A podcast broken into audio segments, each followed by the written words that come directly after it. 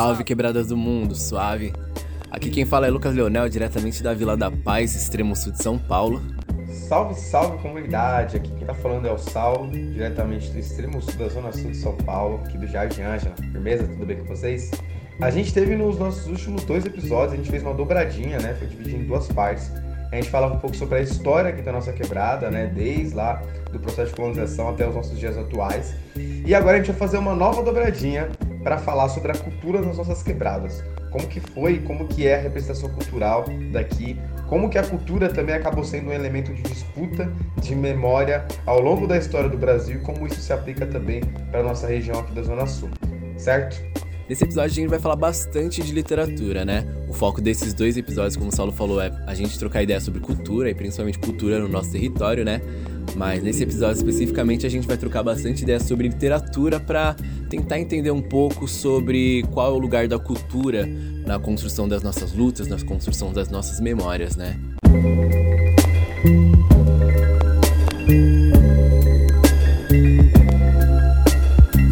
Vou mandar um salve é isso, e, mas antes de começar, a gente queria trazer um pouquinho sobre por que, que a gente vai falar sobre cultura, né, relacionado aí com memória. É, e para fazer essa troca de ideia aí, a gente quer trazer um pouco aí da nossa carga, inicialmente, como estudante de letras, né, que é o curso que a gente estuda lá na USP, por algumas coisinhas que a gente aprendeu, principalmente pensando que até agora a gente trouxe bastante a, a ideia da literatura, né, a gente citou desde o nosso primeiro episódio algo que estava pelo menos em maior ou menor grau ligado à literatura.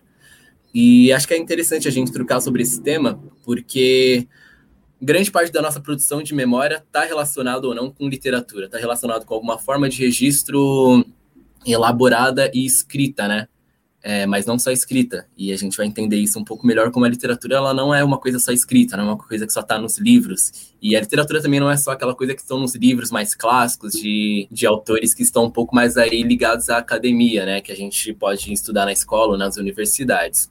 Eu acho que para a gente começar esse debate, para a gente entender a importância de conversar sobre literatura, para compreender a importância da memória e também a nossa importância enquanto humanidade, né? enquanto produtores e reprodutores das nossas humanidades aí diariamente.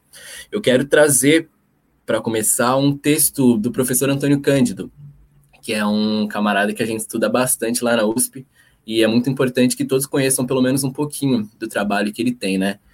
E esse texto se chama O Direito à Literatura. E nesse texto, enquanto ele fala sobre o direito à literatura, ele está falando sobre os direitos humanos, sobre o direito à humanidade, sobre o direito à vida. Então, eu queria trazer aqui um pouquinho, um trechinho que ele fala quando ele vai trocar ideia sobre literatura, né? E para a gente entender sobre qual literatura que a gente está falando. Então, o texto é dividido em partes, né? E logo na terceira parte do texto, ele já chega falando. Chamarei de literatura da maneira mais ampla possível todas as criações de toque poético, ficcional ou dramático em todos os níveis de uma sociedade, em todos os tipos de cultura, desde os que chamamos folclore, lenda, xiste, até as formas mais complexas e difíceis de produção escrita das grandes civilizações. Vista desse modo, a literatura aparece claramente como manifestação universal de todos os homens em todos os tempos. Não há povo e não há homem que possa viver sem ela, isto é, sem a possibilidade de entrar em contato com alguma espécie de fabulação. Então, né, a gente percebe então a partir desse, desse recorte que a literatura sempre está presente nas nossas vidas. E sempre está presente, sempre realmente, é, em todas as sociedades de todos os tempos, a gente tem registros de produções literárias, é, mesmo as comunidades que não tinham ainda a ferramenta da escrita, como a gente já falou, é uma ferramenta muito importante de reprodução da memória, né, a escrita. É, e ele vai falar também no, em outras partes do texto que o porquê que é importante a literatura. Ele vai primeiro colocar um debate sobre os direitos humanos, né? Quais são os direitos para a gente se manter enquanto humanidade de uma forma digna? Ele vai falar da alimentação, ele vai falar da moradia, ele vai falar de vários outros confortos que são bastante importantes para a gente, que a gente também vem trazendo aqui nesse podcast, que estão muito ligados às lutas dos nossos povos, né? Estão sempre ligados a essas questões um pouco mais de sobrevivência. Mas ele também vai trazer sobre a importância da gente reproduzir as nossas vidas através de uma forma literária para que a gente tenha uma sobrevivência, uma vivência digna, né?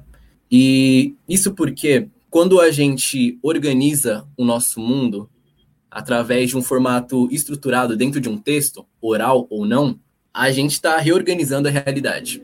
E é um pouco da mesma coisa que a gente vai falar quando a gente vai falar de memória também, né? Dessa reorganização da nossa própria realidade dentro da nossa ótica.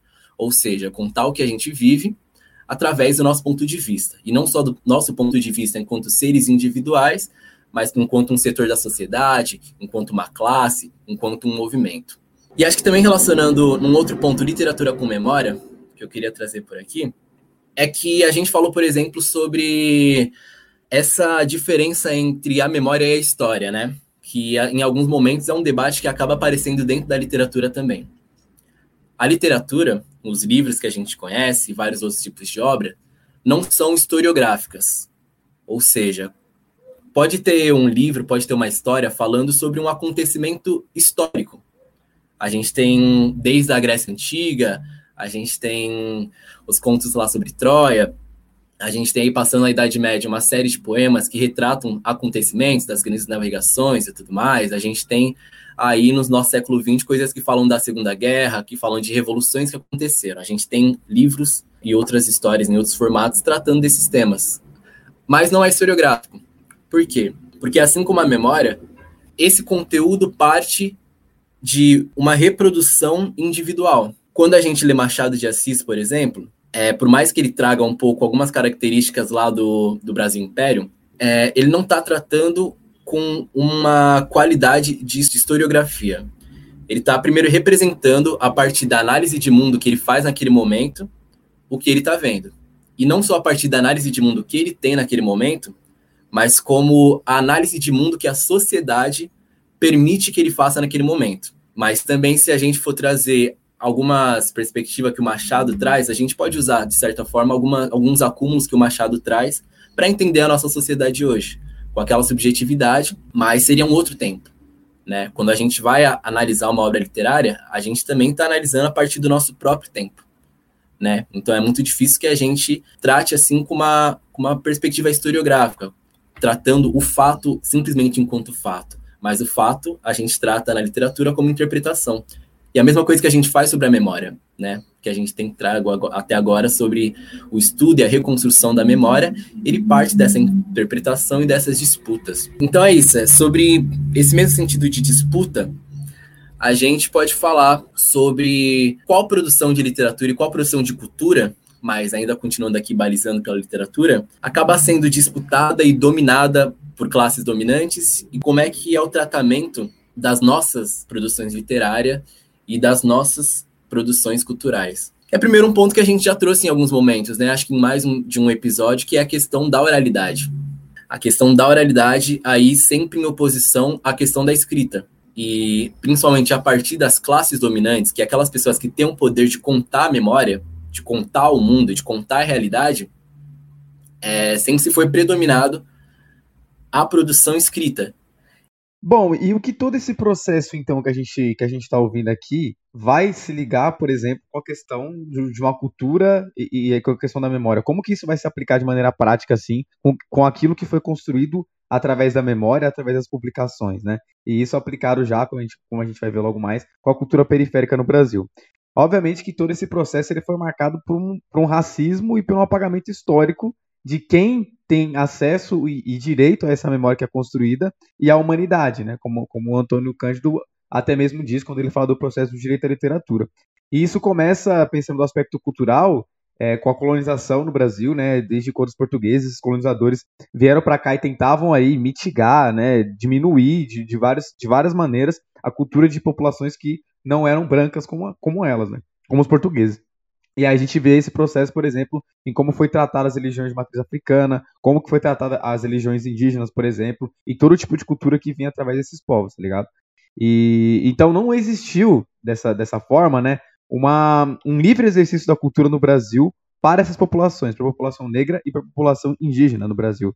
E isso é importante a, a gente frisar porque é mais uma das maneiras de se contar uma história tá ligado? E é mais, um, mais uma das maneiras de se construir uma memória, né? Privando certas populações de poderem contar ou não aquilo que tem a ver com a sua cultura, tá ligado? E a gente consegue pegar dois exemplos disso até mais recentes, né? É, considerando a colonização ali a partir do século XIX, com a Maria Firmina dos Reis e Machado de Assis, que são símbolos do apagamento histórico e, no caso Machado de Assis, do embranquecimento também, de, é, do embranquecimento desse autor. Né? A Maria Firmina do Rei, dos Reis foi uma escritora negra brasileira, maranhense, considerada a primeira escritora negra do Brasil, primeira romancista, escreveu lá em 1859 um romance chamado Úrsula, baita romance, recomendo que vocês leiam, e que a gente estuda muito pouco esse romance até hoje, até mesmo dentro da universidade. Imagina quem tirar dentro das escolas, tá ligado? Então a gente não conhece, por exemplo, como que essa obra, ela traz também uma crítica ali anti-escravagista que não se tinha, né, naquela época, que não se tinha tão forte, porque quem escrevia e quem afirmava as questões culturais eram as populações brancas, que tinham uma determinada visão, certo? E com Machado de Assis a gente vê também essas várias críticas nas suas obras, certo? E, e, e, bom, existe um grande debate né, hoje sobre quem são os maiores escritores, e sempre Machado de Assis está sempre sendo citado entre esses nomes, né? E aí, até por conta disso, também existiu e existe uma questão do embranquecimento do Machado de Assis. Teve até uns anos atrás, né, quando a Caixa fez um, um comercial que envolvia ali o, a história da Caixa, né, o banco da Caixa, e retratava o Machado de Assis como uma pessoa branca, né? E, e, isso foi mais um dos motivos ali de se colocar, né, de, de tentar embranquecer uma pessoa que, que escreveu, que culturalmente é uma das pessoas mais importantes da história do nosso país, tá ligado? Isso é uma das formas aí também de você acabar apagando a memória de um povo através da cultura.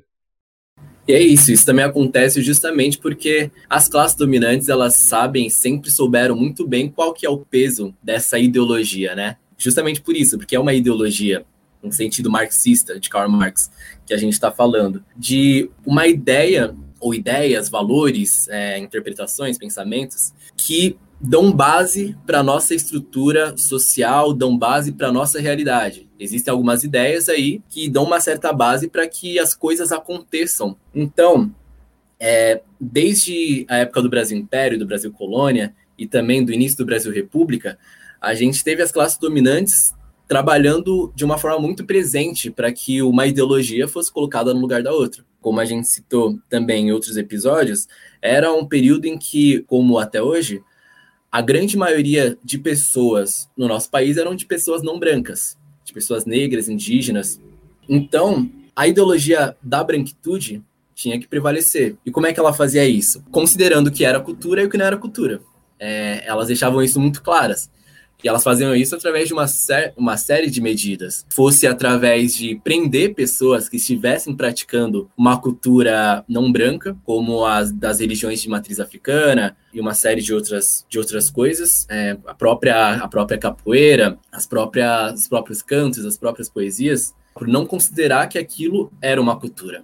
Né? Ou talvez por até considerar, mas classificar como uma cultura errada, uma cultura demonizada. Aí, partindo também da base da nossa ideologia cristã, que sustenta os nossos valores sociais e sustenta desde aquele momento. Então, a gente percebe que desde o início da República, a, a ideologia, a classe dominante, já tentou minar todas as nossas formas de reprodução cultural, ou seja, de reprodução da nossa realidade, ou seja, de reprodução da nossa humanidade. Porque se a gente não pode fazer literatura, seja através da escrita, seja através do repente, seja através dos nossos, das nossas histórias contadas em volta de uma fogueira, se a gente não pode fazer isso livremente, então a gente não pode fazer parte de uma humanidade. É um pouco disso que eles queriam dizer naquele momento e que continuaram querendo dizer até hoje, com um pouco da ideia que foi desenvolvida depois, com uma forte influência europeia, inclusive, da diferença entre cultura erudita e cultura popular.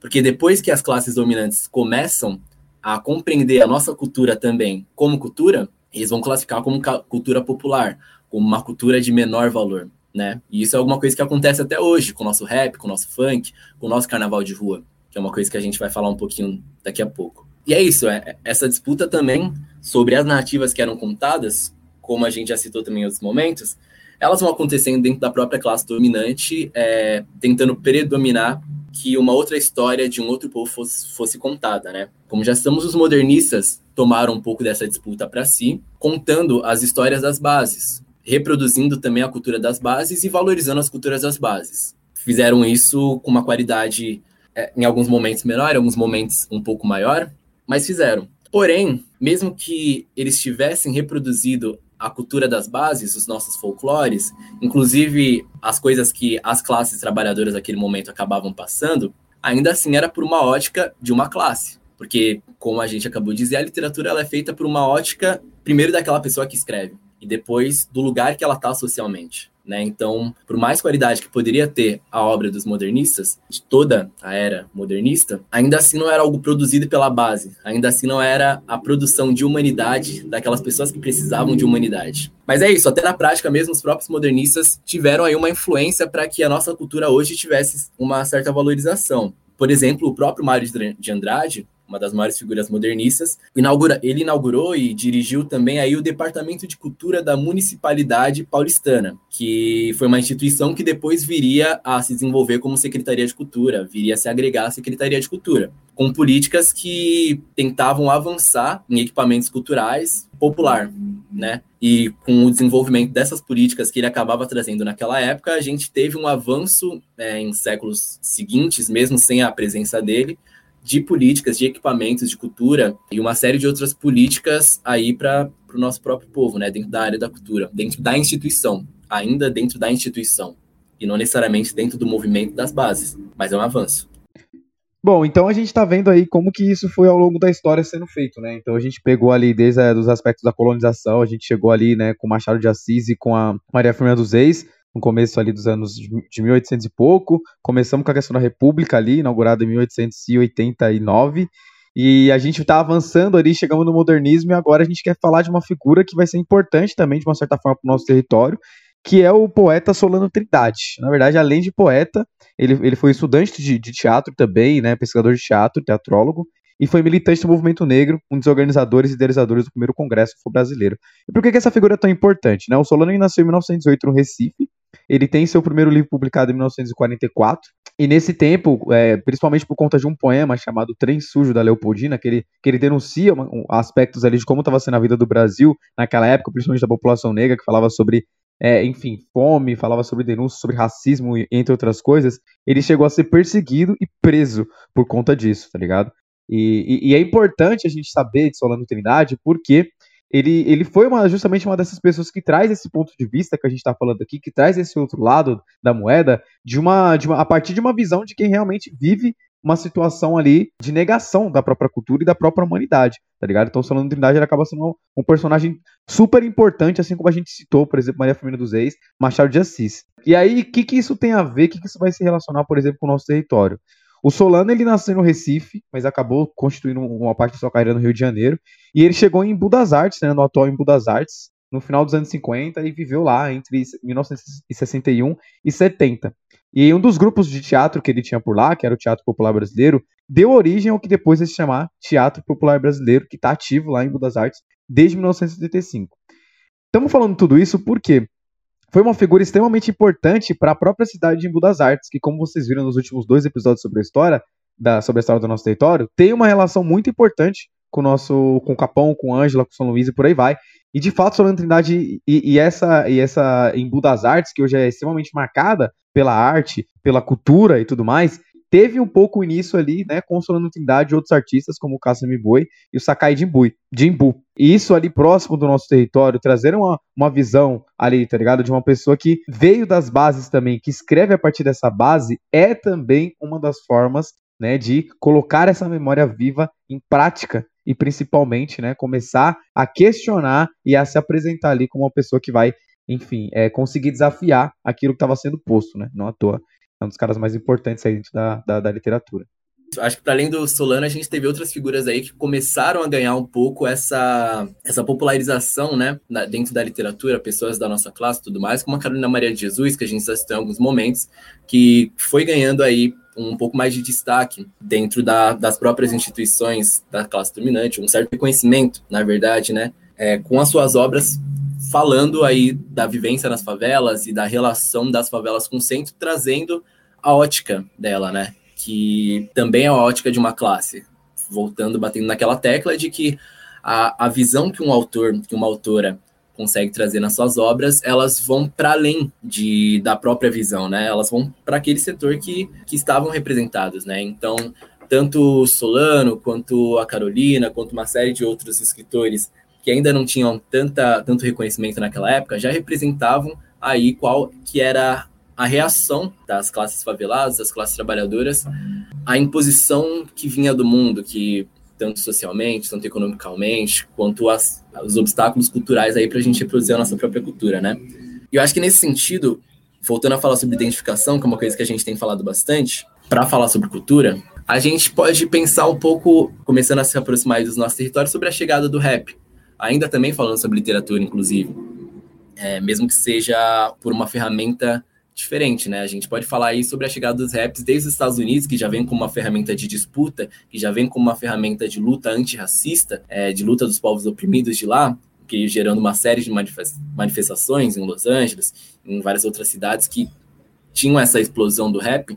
A gente chega no Brasil com rap em, em, um período de bastante, de bastante luta, de bastante precarização das condições de vida das nossas humanidades, dos nossos direitos humanos. É, acho que tanto, então, tanto os direitos humanos, tanto as condições de vida que o Antônio Cândido cita também, é, de moradia, de alimento, de condições de sobrevivência estavam bastante afetadas, quanto as condições culturais nesse momento, por causa de uma série de, de privatizações, de, de desemprego, de tudo isso, né? Que acabam também evitando que com que a gente reconstrua aí a nossa humanidade. Então, qual a importância da cultura nesses períodos, né? Que as nossas humanidades são cada vez mais tiradas. Qual foi a importância do rap aí na reconstrução da nossa memória, da nossa identidade periférica e da nossa própria sobrevivência enquanto enquanto humanidade, né? Eu acho que para a gente trazer um pouco sobre essa, essa, essa ideia de identificação de um povo favelado, ideia de, de identificação de todo um povo, não só o povo do nosso território, mas de todos os povos que tinham condições semelhantes às nossas, condições de vida, a gente lembra de novo aí alguns grupos que tivemos naquele momento, né? E acho que para trazer um pouco desse debate, eu queria trazer uma outra poesia de um poeta muito muito conhecido aqui no nosso território, muito conhecido na casa, que é o Sérgio Vaz, né? Que ele vai trazer um pouco sobre essa relação da literatura para o nosso povo, né? Como é que a literatura ela chega para o nosso povo, principalmente para a nossa geração aí que, que cresceu e viveu nos anos 90. Então, queria ler uma poesia dele que fala um pouco disso. O nome é Na Fundação Casa. Quem gosta de poesia? Ninguém, senhor. Aí recitei Dramas Racionais. Senhor, isso é poesia? É. Então nós gosta. É isso. Todo mundo gosta de poesia. Só não sabe que gosta. Sérgio Vaz. Então é isso, é. A gente já percebe que a nossa própria produção às vezes não é reconhecida enquanto literatura, enquanto uma produção cultural valorizada, mas a gente tem acesso a isso. A gente gosta, isso chega na gente isso reproduz aí condições de vida para o nosso cotidiano. Então, acho que quando a gente fala, principalmente vindo do nosso território, da identificação aqui dos bairros que a gente, dos jovens, da juventude negra, dos bairros que a gente está tratando, pelo Capão, pelo Jardim Ângela, pelo Jardim São Luís, não tem como a gente não falar da produção do rap dos anos 90. Não tem como a gente não falar dos Racionais. Não tem como a gente falar dos África, do Direcionário do Gueto. E, e, é bastante significativo a gente pensar nessa chegada do rap aqui, nesse território também, principalmente, né? É, com tudo que a gente viu relacionado com a história aqui dessa quebrada mesmo e do Brasil nessa época, tá ligado? Porque os anos 90 no Brasil, nessa região, como a gente viu, foi, foram anos muito complicados, né? É um ano que, que a gente estava saindo aí, uma década, a gente estava saindo da ditadura no Brasil, que deixou diversas sequelas econômicas, sociais, e em questões que envolvem liberdade de expressão, encarceramento em massa e por aí vai. E vários avanços de várias medidas econômicas que foram tirando realmente ali dos pobres um poder que, enfim, nunca teve, mas que acabou piorando as condições de, de vida mesmo naquela época, tá ligado? E isso foi, como a gente viu, gerando desemprego e fez com que fosse considerado lá pela ONU, né, em 96, o Ângela como o bairro mais violento do mundo e, e, teve toda aquela repercussão na mídia sobre a questão do Triângulo da Morte, etc, etc. E o rap ele chega dentro dessa dentro desse, desse, desse contexto político, histórico e econômico como uma força que vai tentar virar esse jogo de alguma forma para que a gente conseguisse se reconhecer dentro desse processo, tá ligado? Se reconhecer também como pessoas que estão sendo ali vitimizadas, vitimadas, na verdade, né? Dentro desse processo, tá ligado? Pessoas estão sendo mortas, estão sendo assassinadas, de, isso de diversas formas, tá ligado? Seja literalmente através de como a polícia agia e age ainda nessas regiões, seja através das condições que eram colocadas ali de vida, como o desemprego super alto, né? Como a gente comentou, e também por essa própria negação da cultura, tá ligado? Por essa falta de afirmação e de identidade que se, que se tinha, que se tentava colocar sobre nós aqui desse lado da ponte. Então, o rap ele chega como uma voz mesmo política, tá ligado? De, de mostrar ali que o favelado, que o pobre, que o preto também pode produzir sua cultura, tá ligado? E que pode sim criar um sentimento de identificação para justamente pensar a partir da cultura os problemas que estão em volta da gente e como que a gente pode até mesmo tentar passar por cima desses problemas, tá ligado? E isso a partir da, de uma construção de uma memória, de uma narrativa que não se tinha até então. E, e, é de uma narrativa, e essa narrativa acaba dando muito certo, por quê? Porque são pessoas reais, são histórias reais de pessoas que vivem aquilo, que constroem aquela narrativa diariamente e que também tem super a ver com a própria maneira de fazer cultura que, que os povos daqui já estão acostumados, tá ligado? Que tem a ver com o processo de oralidade que o Lucas comentou mais cedo, que tem a ver com esse processo de você se colocar dentro da parada, dentro da cultura ali e fazer se, se identificar e ser identificado, tá ligado? Fazer com que as pessoas identifiquem também naquele processo, naquele rap, naquela rima, uma história de vida que é parecida.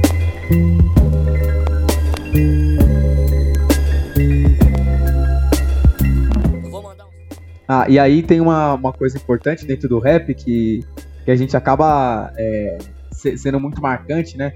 Que é quando o, o, dentro das músicas se cita várias quebradas dentro de uma rima, tá ligado? Então, quem é que, né, quem, quem, já até já vi uns memes na internet que falam assim, né? Se você, se sua quebrada nunca foi citada dentro do rap do Racionais, você é boy. E, e, mas é um bagulho que a gente brinca, mas que tem a ver com esse processo de identificação, tá ligado? Então, quando cita o Ângela lá no Jardim Detento, quando cita, por exemplo, Jardim Rosana, Três Estrelas, em Bé, Bairros do Capão aqui, é, também se cria um processo de autoafirmação, porque esses bairros eles não são mencionados em outras músicas, eles não são mencionados em outros tipos de formação de cultura, tá ligado? Mas uma cultura que é feita por nós, para nós e sobre nós, é citado, tá ligado? E, e, aí é um momento também que a gente se, se afirma enquanto periféricos, tá ligado? E também moradores desses territórios que tem uma história e tudo mais, e, e tá produzindo uma cultura. Nosso pensamento, mano. Se liga aí, Jardim Evana.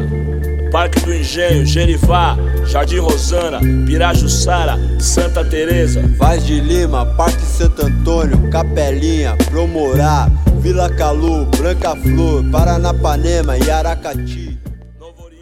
Bom, então é isso, rapaziada. Espero que vocês tenham gostado de mais um episódio aqui do Memórias Quebradas, um podcast chamado Gente da História. Para acompanhar a gente, vocês já sabem, sigam nossas redes, arroba Dias no Facebook e no Instagram. Lá a gente comenta um pouco mais sobre essas e outras questões. A gente divulga também nossos episódios, então para você não perder nada, acompanha nós lá. E a gente se vê no próximo episódio, que vai ser a parte 2 desse aqui. Agora, né, no próximo a gente vai começar a falar um pouco mais sobre os saraus né, um, um, elemento super importante ali da literatura marginal periférica e também de identificação e luta aí pela memória, certo? Então a gente se vê no próximo episódio. Forte abraço pra vocês e até uma próxima. Tamo junto.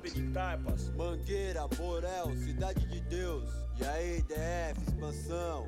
P Norte, P Sul. E aí, pessoal do Sul, Restinga. E aí,